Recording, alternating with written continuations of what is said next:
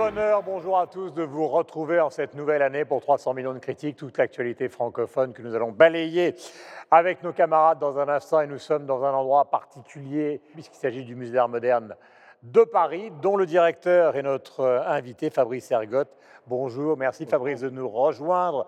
Vous êtes accompagné par Michel Serruti de la radio-télévision suisse. Nous sommes dans un endroit exceptionnel. Fabrice, ma première question va être très simple. Nous sommes dans une situation qui est particulière, particulière pour les amoureux de l'art et particulière pour ceux qui dirigent les musées, puisque nous ne savons toujours pas exactement ce qui va se passer. Comment vous vivez ça et comment vous travaillez On vit ça de manière très inconfortable. C'est-à-dire que c'est très, très difficile quand on est, je dirais, construit pour euh, faire des expositions, montrer des œuvres dans un musée, quand on, on passe des années à, à faire que ce soit les plus belles expositions possibles, la plus belle présentation de collections, enrichir des collections, c'est difficile de ne pas les montrer. C'est hmm. difficile d'être fermé et euh, de vivre sans savoir euh, quand est-ce qu'on va les réouvrir, de n'avoir pas de visiteurs, de ne pas pouvoir non plus savoir quand sera réellement la prochaine exposition, les prochaines expositions. Non, c'est une situation tout à fait inédite, mais vraiment euh, inconfortable. Voilà, et pourtant vous travaillez, et pourtant vous conservez les œuvres qui sont là, qui sont des œuvres historiques, et pourtant vous acceptez de plus en plus de dons, de projets, etc. Question Michel. Oui, simplement pour rebondir sur ce que vous disiez, sachant la difficulté et le temps qu'il faut en général pour monter des expositions, quelles implications ça a eu ou ça aura sur la rotation des expositions pour vous, pour les organiser directement? Est-ce qu'il y en a? Est-ce que vous en avez eu? Ça a des implications absolument, ça a des implications considérables. La première, c'est que toutes les expositions qu'on avait prévues de faire déjà en 2020, euh, aux dates où on devait ouvrir, ont été décalées.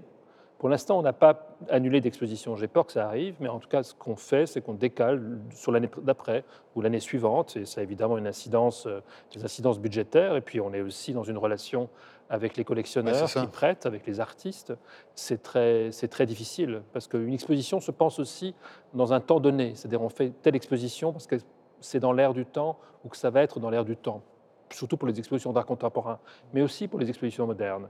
Et quand le temps se décale, euh, on n'a plus du tout la même. L'exposition n'arrive plus au même moment. Donc il faut repenser, retravailler. Enfin, c'est un travail, euh, un travail tout à fait nouveau. On a je ne pensais pas que ça arriverait un jour, mais c'est un travail difficile. La France est dans cette situation-là. Dans ce musée magnifique euh, de Paris, vous trouvez effectivement des légers, des bonnards. Euh, vous voyez cette sculpture de Louise Bourgeois, des Delaunay, Sonia ou Robert, qui sont absolument fantastiques, la danse de Matisse, bref, des chefs-d'œuvre qu'il faut venir voir. Mais la question qui se pose dans ce contexte que nous nous posons euh, avec vous, évidemment, Fabrice, c'est la question de l'avenir. C'est-à-dire que Qu'allez-vous faire ben, on, va, euh, on espère ouvrir et on attend, on attend tous les jours euh, le, feu vert pour ouvrir les expositions et les collections.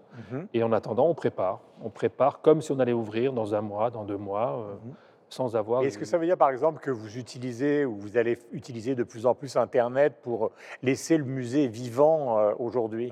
On développe évidemment l'offre sur Internet, sur le site du musée, qui est un site très vivant dans lequel on apporte beaucoup d'informations, mhm. des visites virtuelles d'exposition, c'est-à-dire euh, faites avec les commissaires d'exposition, des, euh, des, des spots comme ça sur les, sur les œuvres des collections, mais ça ne suffit pas et ça ne remplace pas la fréquentation physique des œuvres. Ici, on est au milieu d'œuvres qui sont des chefs-d'œuvre. Euh, la relation qu'on a de bien-être, disons, de découverte, euh, enfin, les proportions, l'envahissement coloré, sont des choses qu'on n'a pas sur Internet. Sur Internet, c'est de l'information, c'est une information à distance, même si on, est, même si on a des images. Mais euh, l'art, ça va au-delà des images. C'est une relation physique, sensuelle avec les objets. Et c'est à ça que servent les musées. Oui, il n'y a pas vraiment de preuve dans un musée comme celui-ci que euh, ce soit un lieu de contagion euh, particulièrement exposé. Donc c'est encore plus frustrant de ne pas savoir pourquoi on est puni au fond. Bah, ce qui est très, incompréhensible pour nous, c'est de voir euh, beaucoup de gens dans les rues, dans les grands magasins, sans qu'il y ait apparemment de, disons, de quotas. De restrictions, alors que nous, ici, on respectait, enfin, entre, les, entre les deux confinements, très précisément euh, les distances, la distanciation sociale, les masques, il y avait beaucoup moins de monde. Et là, on ne comprend pas du tout, enfin, les musées ne comprennent pas pourquoi ils sont fermés et pourquoi d'autres, d'autres espaces ouverts sont ouverts au public. Avant le sommaire, je vous rappelle que nous sommes avec Fabrice Ergotte qui dirige ce musée euh, de Paris, musée moderne, donc musée d'art moderne de la ville de Paris. Euh, Fabrice, la sensibilité, c'est le cœur de l'intelligence, et vous allez être obligé de faire une sorte de choix parmi finalement tous les chefs-d'œuvre qui habitent ce musée. et que vous protégez, y compris avec des donations extraordinaires comme celle du marchand de tableaux Michael Werner, qui vous a donné beaucoup d'œuvres qui concernent l'art allemand. Est-ce que vous avez une sorte de, talisman personnel? Euh, je pense que l'araignée sur laquelle nous sommes est un, est un vrai talisman. C'est une, une, sculpture extraordinaire. C'est une, euh, une araignée géante, mais avec quelque chose de, de protecteur, plus, que, plus, que plus protecteur qu'agressif, et qui est, une, euh, je pense, une sorte de, de, conscience, comme le sont les araignées dans un espace, c'est-à-dire euh, elles sont dans un coin, elles vous observent, vous ne les voyez pas, mais elles comprennent l'espace. Et je trouve qu'une araignée dans un musée est quelqu'un qui donne quelqu'un, un être, disons, qui donne la, qui donne la sensation de l'espace, de l'importance de l'espace dans un musée qui n'est pas perceptible sur Internet, mais qui est perceptible dans un musée. Voilà, signature de Louise Bourgeois. Merci Fabrice et bonne chance pour ce musée que nous aimons tant et que nous visitons avec toute l'équipe de 300 millions de critiques le plus souvent possible. Voici le sommaire, nous allons retrouver tous nos camarades. Fabrice, bonne journée et merci de nous avoir reçus. Ce sommaire, le voici. La bande dessinée africaine a ses stars reconnues sur la scène francophone du 9e art. Elle a aussi pléthore de valeurs montantes. L'Afrique pourrait bien supplanter l'Europe et les États-Unis en matière de bande dessinée. Nous en discutons. Nous restons sur le continent africain pour le deuxième sujet, au Bénin, pour y découvrir un groupe pas tout à fait comme les autres, le Star Feminine Band. Et comme nous sommes en début d'année, il est encore temps pour les bilans de celle qui vient de s'écouler, 2020, une drôle d'année où nous avons beaucoup lu, beaucoup regardé nos écrans et beaucoup écouté de musique. Nous vous donnerons notre sélection 2020. Vous le savez, depuis le début de la pandémie de la Covid-19, nous sommes privés de la présence de nos amis québécois. Pour pallier ce manque, nous avons décidé d'enregistrer chaque semaine avec eux une carte postale culturelle du Québec. Cette semaine, elle nous est envoyée par Claudia La Rochelle. 300 millions de critiques, c'est parti.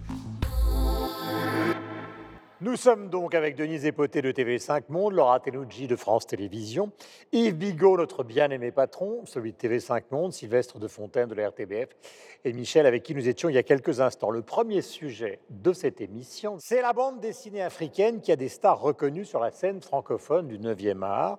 L'ivoirienne, par exemple, Marguerite Aboué, le gabonais Paé, le béninois Hector Sonon. Et elle a aussi pléthore de valeurs montantes, dont certaines ont été mises en lumière à l'occasion de l'opération qui portait le joli nom d'Africa 2020, dont je voudrais préciser ici que malgré son titre et compte tenu de la situation sanitaire mondiale, le lancement a eu lieu en décembre dernier et qu'elle va se poursuivre au moins jusqu'en juillet 2021. Mais revenons au sujet central, Denise. L'Afrique pourrait-elle supplanter bientôt, dans le domaine justement euh, du 9e art, d'autres pays consacrés, comme par exemple la Belgique de Sylvestre ou la France? Oui, parce qu'il y a euh, une tradition euh, du 9e art sur le continent. D'abord, elle est très ancienne en, Égypte, et puis il y a également le, Congo belge, hein, certainement une des conséquences de la colonisation belge mhm. en RDC. Mais tous les petits Africains ont grandi avec le personnage de Kwaku, dont les aventures étaient racontées sous forme de BD dans un livre qui a été au programme scolaire jusque dans les années 98. Mm. Et puis également, on sait qu'il y, a une tradition de la bande dessinée dans les, quotidiens francophones. Il y avait une rubrique euh, euh, consacrée aux, faits, de société qui était racontée sous forme de BD. D'ailleurs, dans le quotidien ivoirien Fraternité Matin, cette rubrique existe encore. Euh, on peut également parler des, des, BDistes célèbres comme euh, Olvis Dabli, qui est ivoirien, qui organise depuis 20 ans un, festival de la BD en Côte d'Ivoire. Il y a également le Congolais euh, Baruti, qui a même coécrit avec euh, Christophe Haroui le, dictionnaire de la BD francophone africaine. Et dans, cette liste-là, vous parliez de Marguerite Aboué, qui est une Ivoirienne, hein, qui a signé les albums célèbres comme Aya Doyopougon, qui a d'ailleurs été porté au cinéma euh, le rôle a été interprété par euh, Aïssa Maïga, mais on pourrait également euh, citer d'autres BDistes, parce que dans les francophones, il y en a près d'un millier. Hmm. Vous savez tout, le débat est totalement terminé. Nous allons passer immédiatement à autre chose. Non, je plaisante, Denise, vous me connaissez. Sylvestre, vous êtes le pays de la BD. Oui, un des, mais. Ah, quand même. Un des plus fameux, en tout cas. Oui. le regard que vous portez justement sur cette bande dessinée africaine. Ce que je trouve très intéressant aujourd'hui, c'est que jusqu'à récemment, on avait une vision très occidentale de l'Afrique au travers de la bande dessinée. Je suis allé voir un peu les différents tops, notamment des tops qui recensent les différents, les différents albums qui traitent d'Afrique. Et d'Hugo Pratt à d'autres BDistes occidentaux, ce ne sont que des Occidentaux. Et donc je trouve ça très intéressant qu'il y ait une réappropriation, je ne sais pas si le mot est exact, mais on va le dire très vite, de euh, cette culture et de cette approche, comme on a ça dans d'autres secteurs d'activité. Mm. Euh, on a un nouveau euh, modèle aujourd'hui qui s'appelle le, webtoon, c'est-à-dire des, des, bandes dessinées scrollables, c'est-à-dire des bandes dessinées qu'on peut faire descendre, comme des comptes Instagram ou des comptes Facebook. Mm. Et on en a un en Belgique qui s'appelle la Webtoon Factory, qui est cornaqué par Dupuis. Et Dupuis s'intéresse beaucoup donc, Dupuis, l'éditeur. L'éditeur. Hein. Dupuis, c'est euh, Gaston Lagaffe, c'est Spirou, euh, c'est euh, la, grande bande dessinée franco-belge, c'est Peyo, c'est Lucky Luke. Et, c'est une maison d'édition qui continue d'exister, qui continue à avoir un poids dans le milieu d'édition et il se développe, notamment de manière numérique. Et il pallie aussi aux problèmes qu'il peut y avoir en termes de papier, en termes d'édition sur un certain nombre de, continents, sur un certain nombre de territoires, dont les territoires africains. Et il y a de plus en plus d'auteurs africains que l'on retrouve sur, euh, sur cette Webtoon Factory. Donc, qui seront peut-être un jour diffusés au format papier, mais pas nécessairement parce que rien ne dit que le format papier en bande dessinée perdurera encore 20, euh, 30 ou 50 ans. Voilà, vous avez parlé de Lucky Luke. Et là, je vais marquer une minute de silence car euh, est une de mes idoles, il faut bien le dire, qui m'a beaucoup aidé dans cette euh, vie trop difficile. Avoir un petit peu de Rentemplant près de son cœur, c'est toujours quelque chose. Vous connaissez aussi très bien Yves pour avoir longtemps travaillé en Belgique, euh, ce monde de la bande dessinée qui est en train de s'ouvrir, hein, qui n'est plus simplement le monde de l'Amérique, de la Belgique, de la France, de la Suisse. Euh, est-ce que vous avez l'impression que cet élargissement, puisque vous dirigez TV5 Monde, il est général je sens confusément quelque chose, euh, Guillaume, pour me référer à votre idole euh. Euh, et Quel bonheur Rentemplant Effectivement, on, sent plus que confusément quelque chose se passer, évidemment au-delà des, des, frontières, hein, des trois grands pays de, la BD, donc la Belgique, la France, mhm. les États-Unis, hein, avec toute la, tradition des comics, hein, et puis euh, Disney et, euh, compagnie, et Warner, et, etc. Mais euh, oui, bien sûr.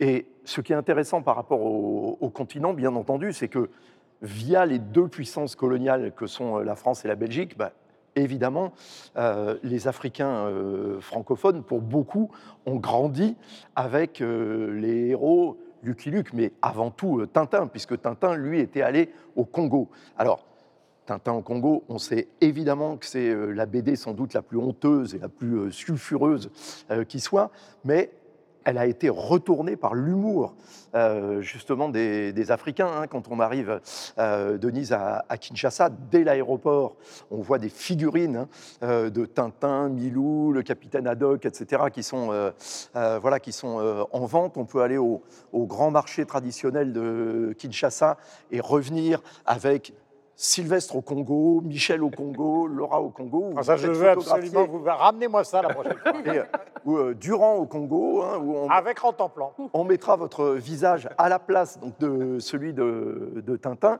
et on peut acheter tout type de figurines hein, euh, partout dans Kinshasa et j'imagine ailleurs dans, dans tout le Congo. Donc on voit bien que comme pour beaucoup de choses, et Sylvestre, vous parliez de réappropriation tout à l'heure, mais c'est plus fort que ça c'est même c'est un retournement euh, par euh, les Africains, avec à la fois humour et avec, il faut dire, quand même une grande générosité, de nous renvoyer la caricature absolument odieuse qu'on a pu faire euh, d'eux-mêmes et de nous la retourner comme ça avec justement ben, cet humour qui nous renvoie en fait à notre propre bêtise ou en tous les cas à celle de nos ancêtres. Voilà, je signale que donc les deux manifestations, celle qui concerne la France et celle qui concerne l'Afrique, sont prolongées euh, malgré le contexte et peut-être aussi à cause du contexte pour que plus de gens puissent y participer à juillet 2021. Qu'en dit-on, ma chère Laura Vous voyez, vous leviez la main comme Mais une oui, bonne je élève. levais la main comme, comme une bonne élève. Voilà. Hein, J'essaie de bien commencer l'année.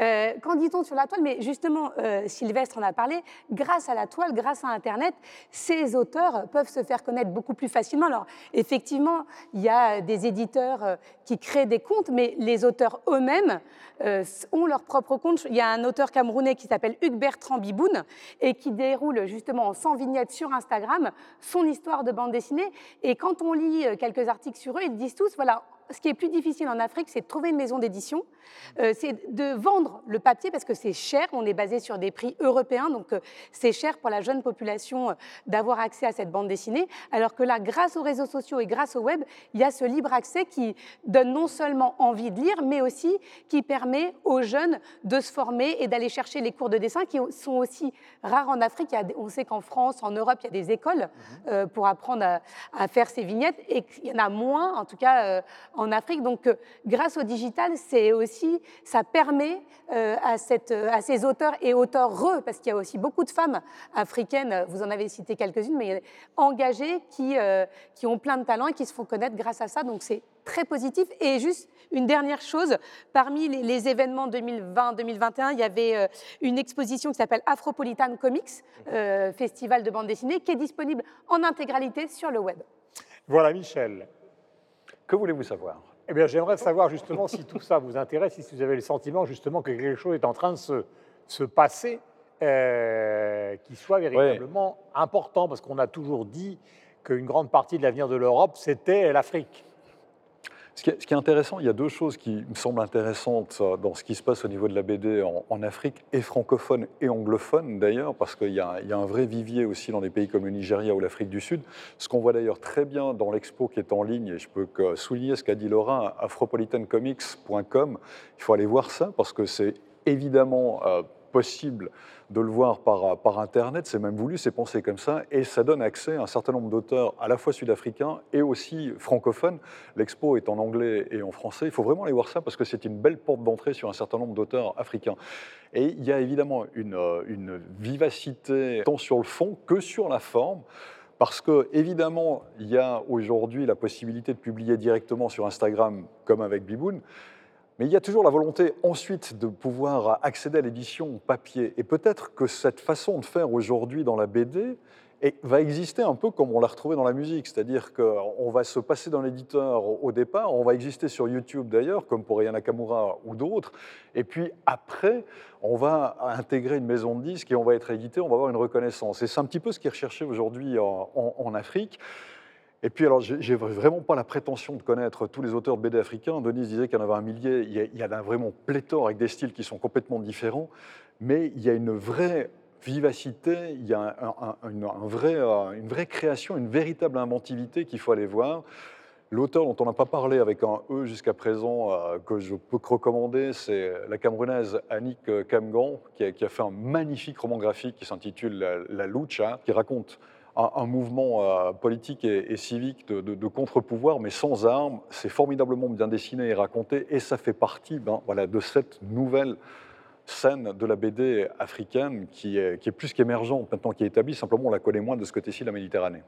Voilà. Euh, tout à l'heure, j'ai posé une question, ma chère Denise, mais c'est vous qui devez y répondre. Est-ce que vous pensez qu'à un moment ou à un autre, l'Afrique étant l'avenir de l'Europe, la bande dessinée africaine submergera nos produits français, belges, suisses, voire américains Euh, Même si elle ne les submergera pas, elle sera présente. Parce que, comme le rappelait Laura, elle est déjà présente sur le net, elle est très présente déjà euh, euh, à travers les quotidiens, puisque je, disais tantôt que depuis bien avant les indépendances, il y avait une rubrique bande dessinée dans tous les quotidiens francophones, et cette rubrique persiste encore dans certains quotidiens. En France aussi, d'ailleurs. hein. En France, et- et oui, mais en En Côte, en- en d'Ivoire- euh, en Côte d'Ivoire, aujourd'hui, on, on retrouve euh, dans le quotidien euh, national, Fraternité Matin, une rubrique euh, bande dessinée.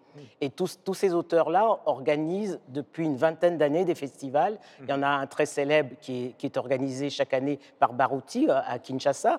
Euh, et donc, c'est une des, conséquences de la, colonisation belge, mais également en Côte d'Ivoire et même à Brazzaville. Et il a été organisé par euh, Joël Épée, qui est cette jeune BDiste camerounaise qui vit en, en Belgique. Voilà pour ce sujet, nous avons essayé d'être exhaustifs et c'est important de parler de ce 9e art, de parler de son expansion, de parler du fait que c'est un art extrêmement populaire qui soutient totalement, par exemple en France, vous le savez, la librairie. Euh, il faut toujours le redire. Nous restons sur le continent africain avec la même équipe pour le deuxième sujet et nous partons pour le Bénin pour y découvrir un groupe pas tout à fait comme les autres. Voici le Star Féminine Band. Regardez.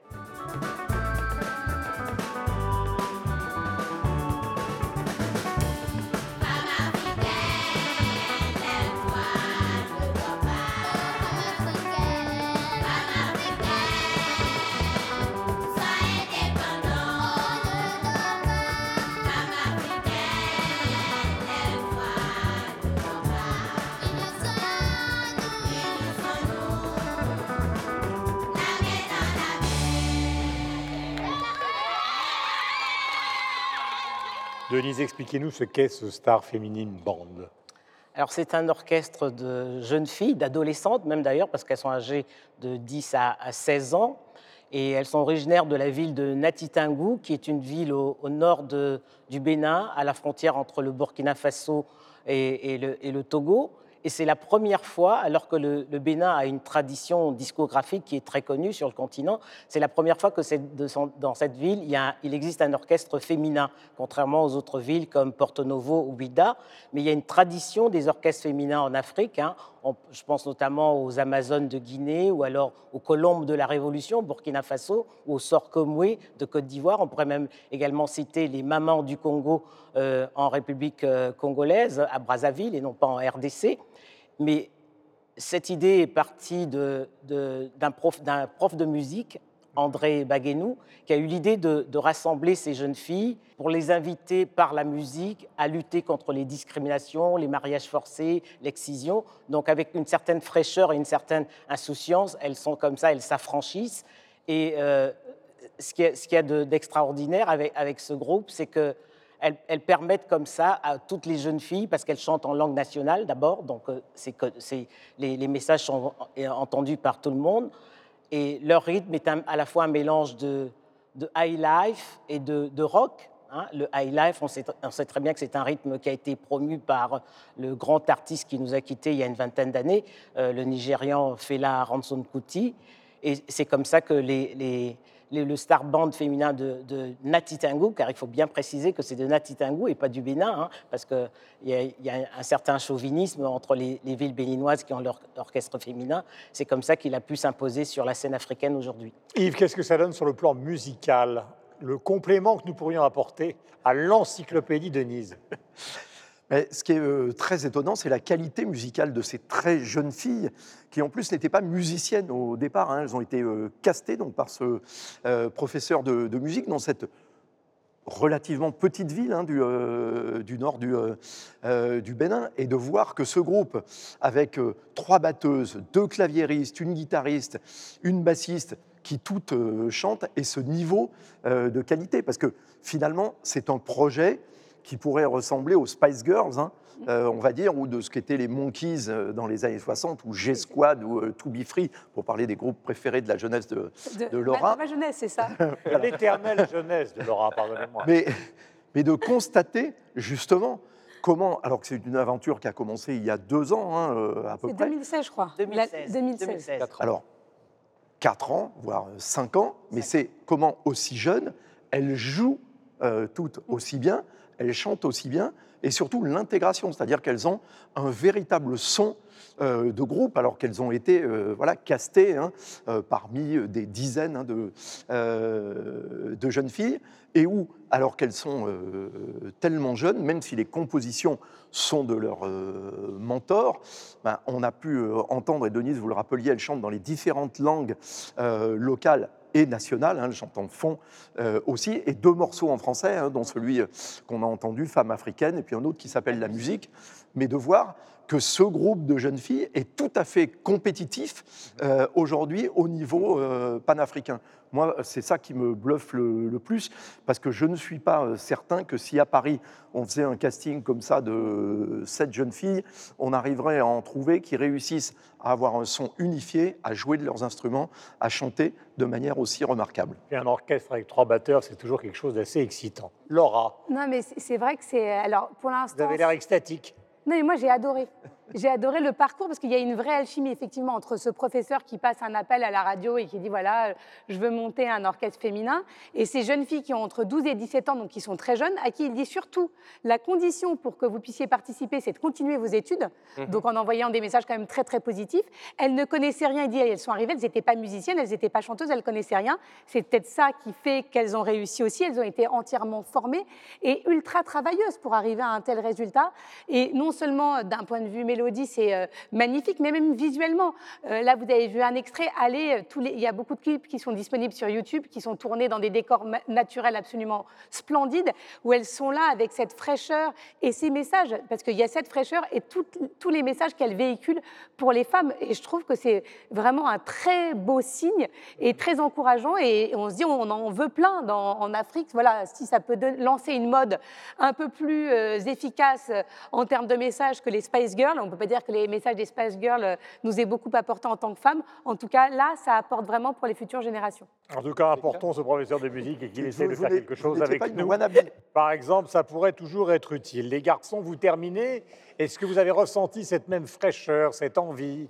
Oui, justement, euh, Denise disait fraîcheur et high life. Moi, ça m'a fait penser à un groupe euh, des années 80 qui s'appelait Musical Youth, un groupe de Londres qui était cinq jeunes garçons. Passe de Ducci. Exactement, Passe de Ducci. Et ça m'a vraiment fait penser à ça dans l'approche, dans la fraîcheur.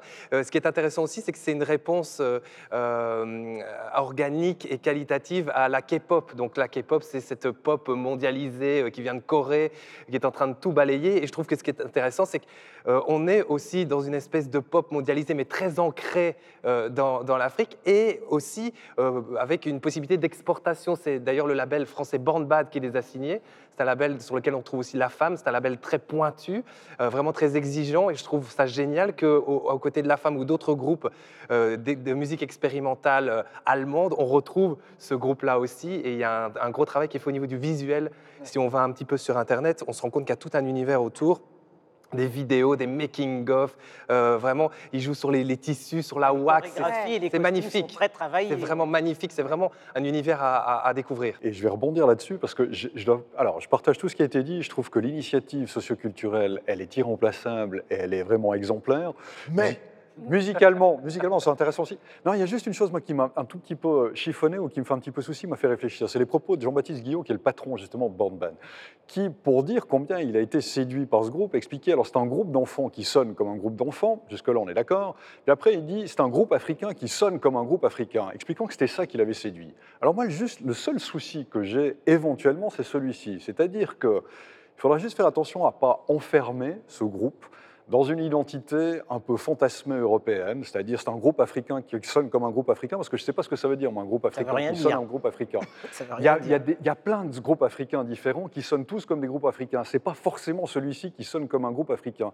Il ne faudra pas les enfermer là-dedans, il faudra les laisser grandir, il faudra qu'elles fassent la musique qu'elles souhaitent faire, et pas qu'on encore une fois, qu'on les enferme dans une identité un peu fantasmée, un peu européenne.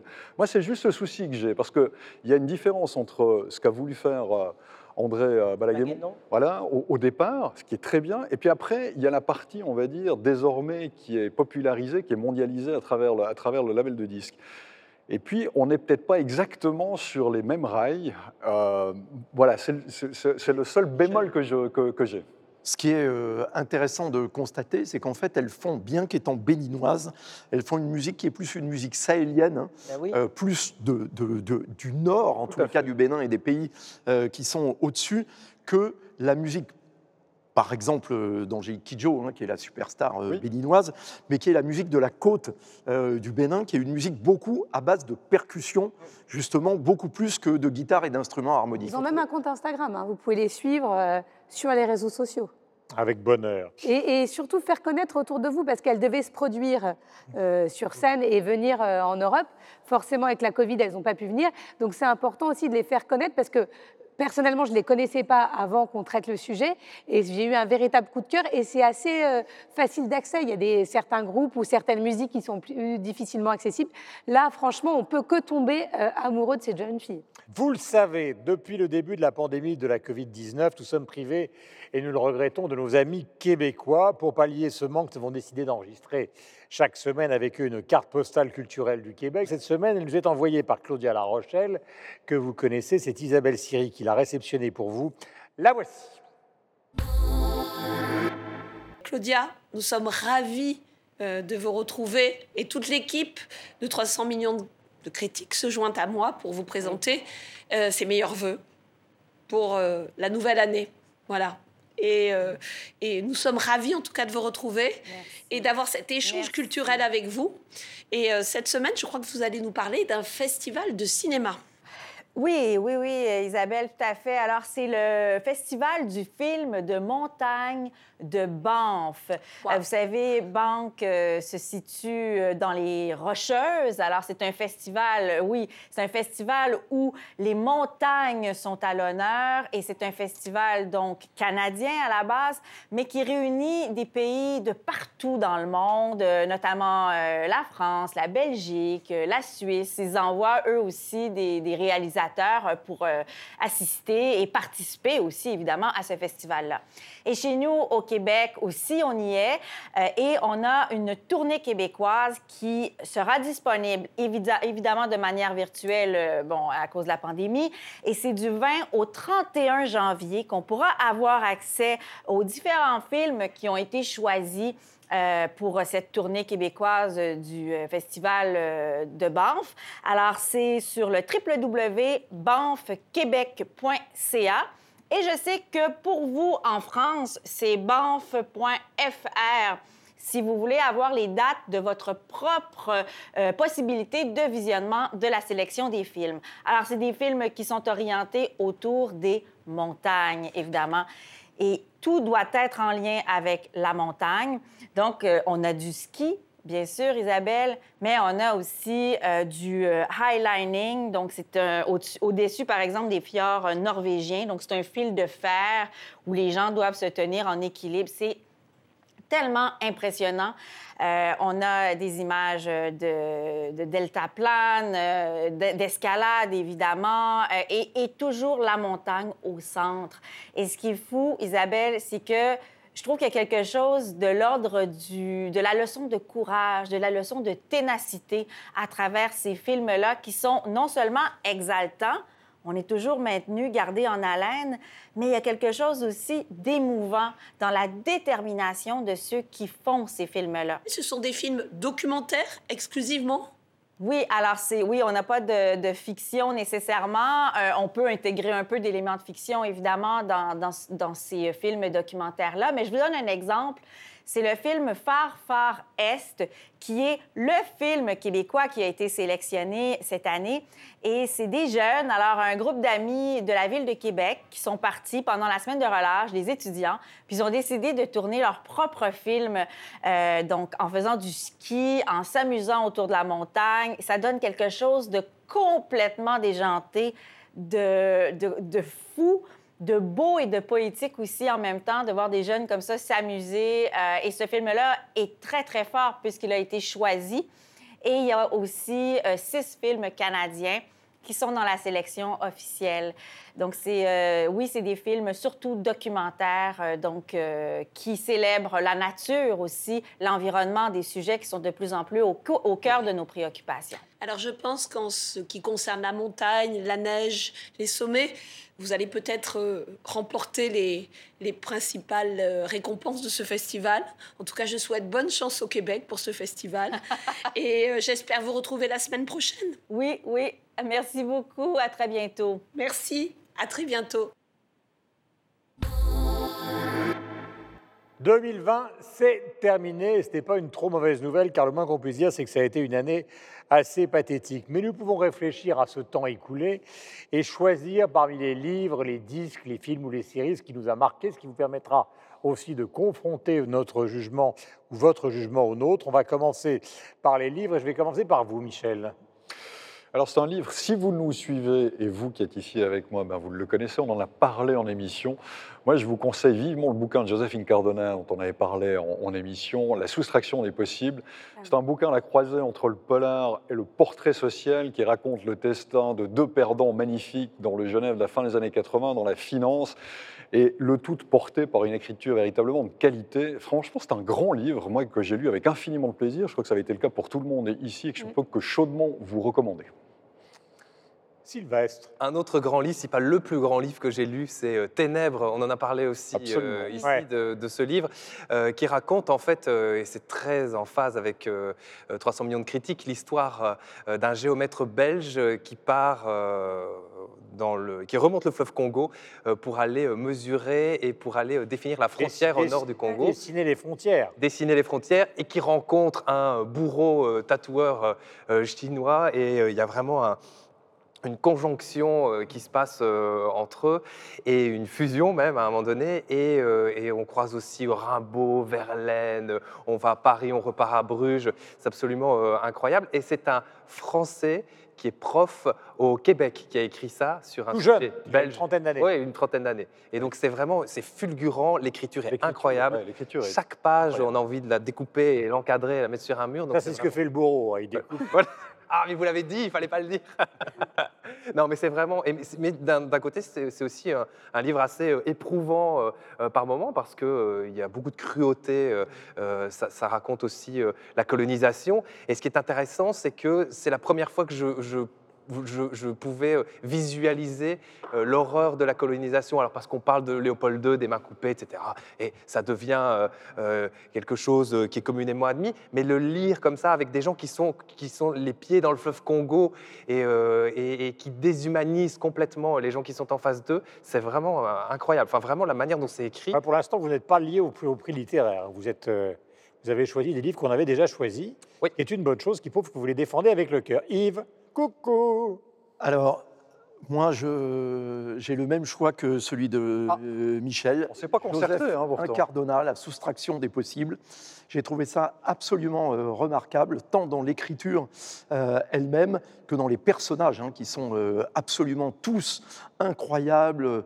Euh, extrêmement euh, fouillé euh, psychologiquement, et puis la période aussi clé qui à un moment bascule de la finance. Hein, c'est pas étonnant si c'était un Suisse qui a écrit ce livre. Donc je mentionnerai aussi, on l'avait traité, l'autre auteur suisse, on avait traité Yves Godin, donc En vérité, hein, qui est aussi un, un, genre de polar, mais tout à fait original et tout à fait intéressant. Donc j'ai été beaucoup séduit véritablement par cette littérature suisse et Michel, je vous remercie car évidemment, c'était deux auteurs euh, que j'ignorais avant que vous nous les euh, proposiez.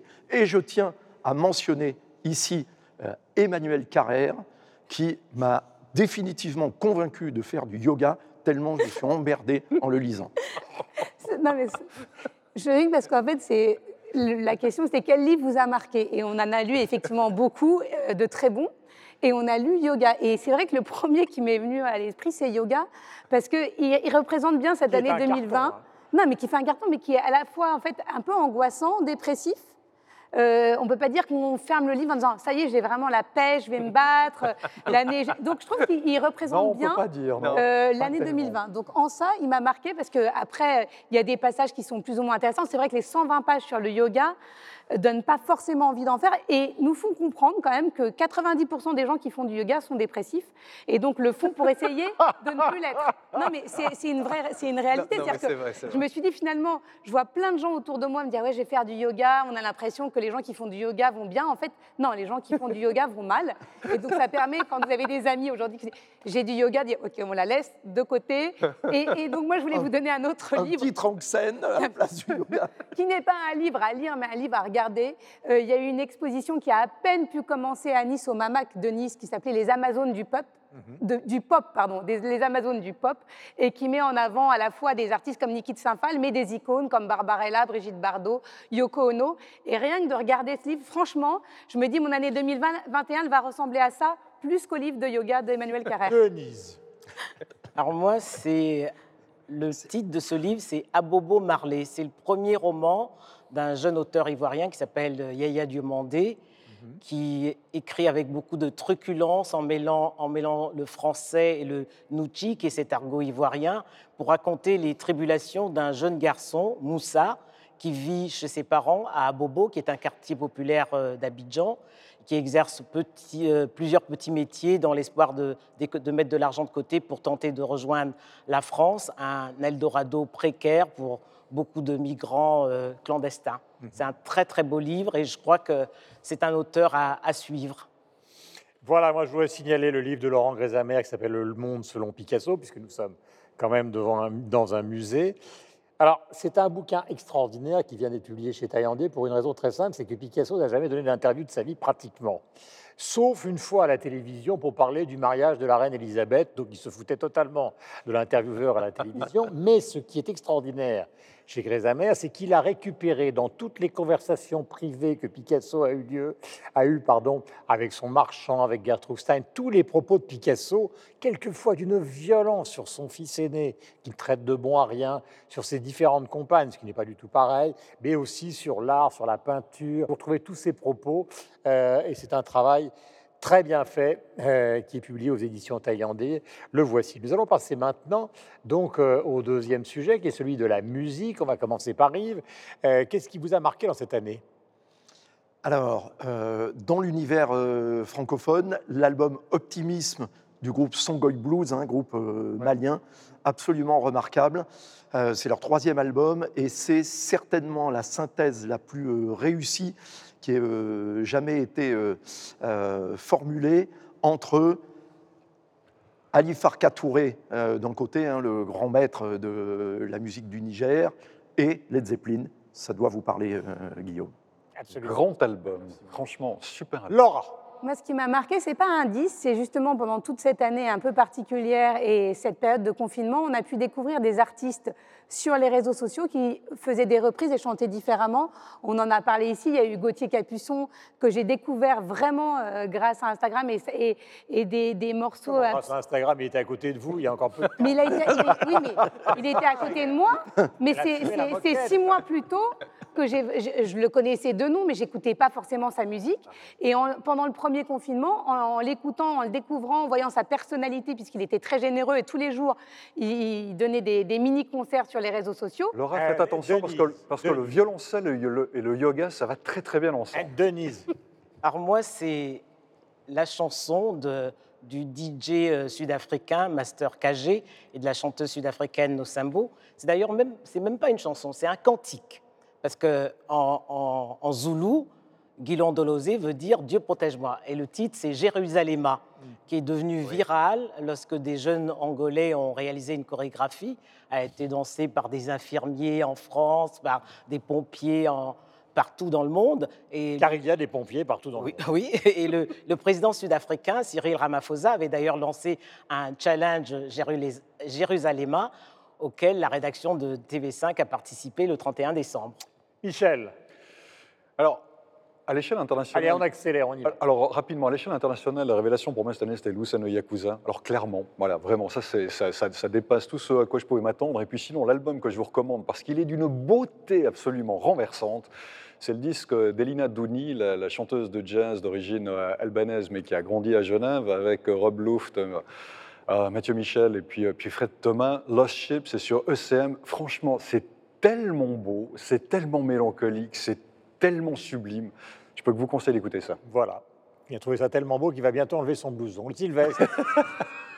Ouais, le disque euh, d'un Britannique, mais grand ami de la francophonie, de la France et du continent africain, c'est le nouvel album de Gorillaz.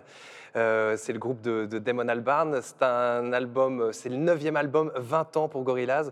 On peut se dire qu'au bout de- d'autant de, temps, eh bien, euh, la veine artistique et l'inspiration a disparu. Eh bien, pas du tout, parce que chaque titre est un petit bijou, chaque titre est une surprise. Il y a Robert Smith des Cure qui chante dessus, il y a Elton John, comme on l'a jamais entendu, il y a Beck aussi, et il y a Fatoumata. euh, n'avez pas trouvé un petit français, par exemple, pour une Il y a, il y a Fa- Fa- Fatoumata Diawara qui euh, chante avec lui un morceau qui s'appelle Désolé. C'est la première fois qu'il chante en français euh, Albarn. Donc c'est un grand disque qui s'intitule Song Machine Season 1 Strange Times. Voilà, eh bien moi je vais simplement mentionner la performance exceptionnelle à mon goût euh, qui a été faite par Catherine Ringer et son fils et tous ceux qui l'ont accompagnée donc euh, sur la scène de la Philharmonie pour rendre hommage d'Orita Mitsuko. C'est absolument phénoménal. C'est un des spectacles euh, les plus prenants qui soient et au moins sont des chanteurs, en tout cas une chanteuse, qui chante, ce qui fait une énorme différence par rapport à ce qu'on entend souvent euh, dans euh, le paysage français. Nous allons donc enchaîner et terminer avec film ou série. Michel. Euh, Alors, c'est une série suisse que je vous recommande qui est disponible en streaming sur la plateforme Play Suisse. Alors, c'est plutôt géolocalisé, mais vous savez, il y a des VPN aujourd'hui. Je ne vous encourage pas à le faire, mais ça existe. Euh, donc, la série s'intitule euh, Le prix de la paix. Ça raconte la Suisse au sortir de la Deuxième Guerre mondiale et comment elle a dû se repositionner dans cette Europe qui était en ruine, elle qui avait évité le chaos en restant neutre. Franchement, c'est une grande, grande, grande réussite par la complexité de la situation que ça met en avant. Sylvestre. Alors, sans aucune once d'hésitation, La Flamme, la série de Jonathan Cohen, euh, qui est pour moi la meilleure, la série la plus drôle de cette année. Et j'ai eu besoin euh, quand même de rire pas mal cette année, qui est en fait euh, un pastiche d'une série de télé-réalité comme Le Bachelor. C'est basé sur The Burning Love, qui est une série américaine Ouais. de Ben Ah, Stiller. j'ai vu, j'ai trouvé ça concernant. moi. Ah ben voilà, mais... Comme quoi... Vous l'avez vu jusqu'au bout Comme quoi, tous les oui, je l'ai vu jusqu'au bout. Après, il y a des choses qui sont un peu lourdingues, c'est vrai, mais j'ai ri. Peut-être que j'avais besoin de lourdeur cette année. Mais en tout cas, j'ai beaucoup aimé, et notamment le casting, qui est un casting 4 étoiles. Yves. Série évidemment euh, Wara, hein, cette euh, euh, série que vous retrouverez donc euh, sur euh, tv5mondeplus.com, c'est gratuit, et au cinéma, Effacer l'historique, le film de, de Lépine et Kerverne, parce que je pense que c'est vraiment le film de 2020. Tout ce qu'il y a à savoir sur cette année épouvantable est dans ce film, et en rigolant. Je, je fais une entorse à la francophonie, mais il y a une série qui est record d'ailleurs dans le monde et dans les pays francophones, c'est Le Jeu de la Dame. Ouais. Et pourquoi je vous en parle? Parce que c'est quand même une série qui arrivait au numéro 1, sans sexe, sans violence et sans caricature burlesque. Et bravo à ça. Donc j'aimerais bien que nous puissions, nous, pays francophones, faire la même chose. Ma chère Denise. Ben, moi, ça sera comme Yves, hein, c'est Wara, cette euh, première série euh, euh, politique panafricaine. car, pour- car 60 ans après les indépendances, c'est rassurant de savoir que les jeunes veulent s'engager en politique en instaurant la, la méritocratie pour lutter contre la corruption et le népotisme. Et c'est surtout beau de voir cette nouvelle Afrique qui naît avec la participation des femmes, car ce- les femmes sont la chance de ce continent. Il est temps de recommander les comptes à suivre sur les réseaux sociaux. Ma chère Laura. Alors moi, c'est le compte Instagram Aware qui met en avant toutes les femmes dans l'art, toutes les artistes féminines. Voilà, comme par exemple, nous sommes sous une sculpture de Lise Bourgeois. Euh, Denise. Alors moi, c'est le compte Facebook d'un d'un peintre, d'un photographe, pardon, et un architecte sénégalais. Il s'appelle Aliounba, mais son nom d'artiste c'est Alounbi. Et ses dernières expositions euh, qu'il a faites à Paris, il y en a une qui, euh, qui s'appelait euh, Édification, qui est une, une série de personnages portant des casques à, de réalité virtuelle pour démontrer l'impact de la, te- de la technologie sur la société. Et puis la seconde, c'était Antonyme Project, des, perton- des- des personnages photographiés dans des positions qui vont à, à- à l'encontre des noms des stations des métros- de- du métro parisien. C'est une très très belle exposition photo. J'ai rien compris. Mais. Denise, je parlais de ils sont dans des positions qui sont à l'encontre des, Des- stations de métro parisiens. Ben oui, parce que quand, quand on dit bonne nouvelle, il, vous, il, vous- il prend quelqu'un en photo ben voilà. qui est triste. Ah, vous voyez que j'avais besoin voilà. de. Donc c'est, Non, mais c'est un parce que je suis un peu bloqué. moi, il, les met en, comprenez il les met en position euh, en- dans- Contradictoire. Contradictoire, voilà. Contradictoire. Euh, Michel. Euh, rtsculture.ch cette semaine, pourquoi? Eh Bien parce qu'on parlait euh, de, voilà, des bouquins qu'on avait appréciés ou autres. Et puis, bien sur le site, outre euh, l'actualité culturelle, vous trouverez tout un nombre d'articles consacrés au top 5 des meilleurs romans, polars, séries télé, films, spectacles, etc. disques. Donc, c'est l'occasion de faire le tour de ce qui est sorti en 2020. La plateforme numérique Ovio de la RTBF, je vous en ai déjà parlé, mais ce qui est... Ah oui Ah bah oui. Ah oui. bah encore Ouais, sauf que c'est pas qu'une plateforme de replay, c'est aussi une plateforme sur laquelle on trouve des produits, euh, des produits originaux. Et on vient, la RTBF vient de capter une trentaine de pièces de théâtre, de spectacles et de one-man show. Les théâtres sont fermés, on a mis nos équipes euh, dans euh, ces théâtres et on a filmé ça sans public et on les a mis à disposition du public. Donc euh, on le fait avec la Fédération Wallonie-Bruxelles. Magnifique. Euh, Yves? Alors, le compte euh, Instagram du Journal Afrique de TV5 Monde, sur lequel vous pourrez voir, Denise, on en a parlé euh, il y a quelques minutes, la rédaction euh, de TV5 Monde relevant le challenge Jérusalem, emmené par euh, Nidia Paliakara et Dominique Chimbakala. Ça vaut le coup. Et maintenant, une tradition que nous allons garder en 2021, c'est celle de notre fameuse question de fin. Attention. Quel est le vœu que vous souhaitez? Alors là, évidemment, vous êtes obligé de vous prendre au minimum pour Dieu, pour Bouddha. Quel est le vœu que vous souhaitez à l'ensemble des humains de la planète pour cette année 2021 Nous appellerons ça le vœu universel. Concentrez-vous, Michel Serruti. Alors, je vais paraphraser Camus, parce que je trouve que Camus, en l'occurrence, est- on ne peut plus d'actualité. Il avait dit ou écrit En cette nouvelle année, on ne souhaite pas grand-chose, du travail et de la santé. Je trouve que c'est particulièrement adéquat pour 2021. C'est très sérieux pour l'instant. Ça l'est. On va essayer de l'être- de l'être un peu moins, d'être un peu moins sweet. Oui, sinon, il y avait amour, vin et jazz. Ça va Ah aussi, oui, ça hein. c'est mieux. Euh, moi, je dirais simplement créer. On est dans une euh, émission culturelle, donc je vais dire créer. Faites n'importe quoi, euh, des Lego, du macramé, euh, faites des trucs avec des bouts de ficelle et des pots de yaourt. Je pense que la création, c'est la meilleure manière de développer le monde dans lequel on, on se trouve, même à son petit niveau. Voilà, voilà, c'est un vœu. C'est le vœu de Sylvestre. Vous avez l'air dubitatif, mon cher Yves. Paix, amour et miséricorde. C'est donc Camillo. Euh, nous avons rendez-vous avec vous, ma chère Laura. Moi, c'est assez sérieux aussi, c'est d'avoir accès à la culture et l'éducation pour tous, qui permettrait quand même de faire bouger les choses. Oh, Ça, c'est une bonne nouvelle. Denise. Ah, moi, ce serait plus de solidarité et d'humilité, car euh, 2020 a montré l'importance du lien social et révélé combien nous avions besoin les uns des autres. Voilà, et moi, ce sera d'innover. Une recette de cuisine, est-il possible de faire à la fois des spaghettis et de la purée dans le même plat? Réponse euh, à la fin de l'année. Merci à vous tous de nous avoir suivis. Euh, nous sommes évidemment de retour la semaine prochaine. Nous sommes au Musée d'Art moderne de Paris avec des collections magnifiques. Cette sculpture qui nous domine, celle de Louise Bourgeois. Euh, à la semaine prochaine et passez la meilleure semaine possible en regardant TV5.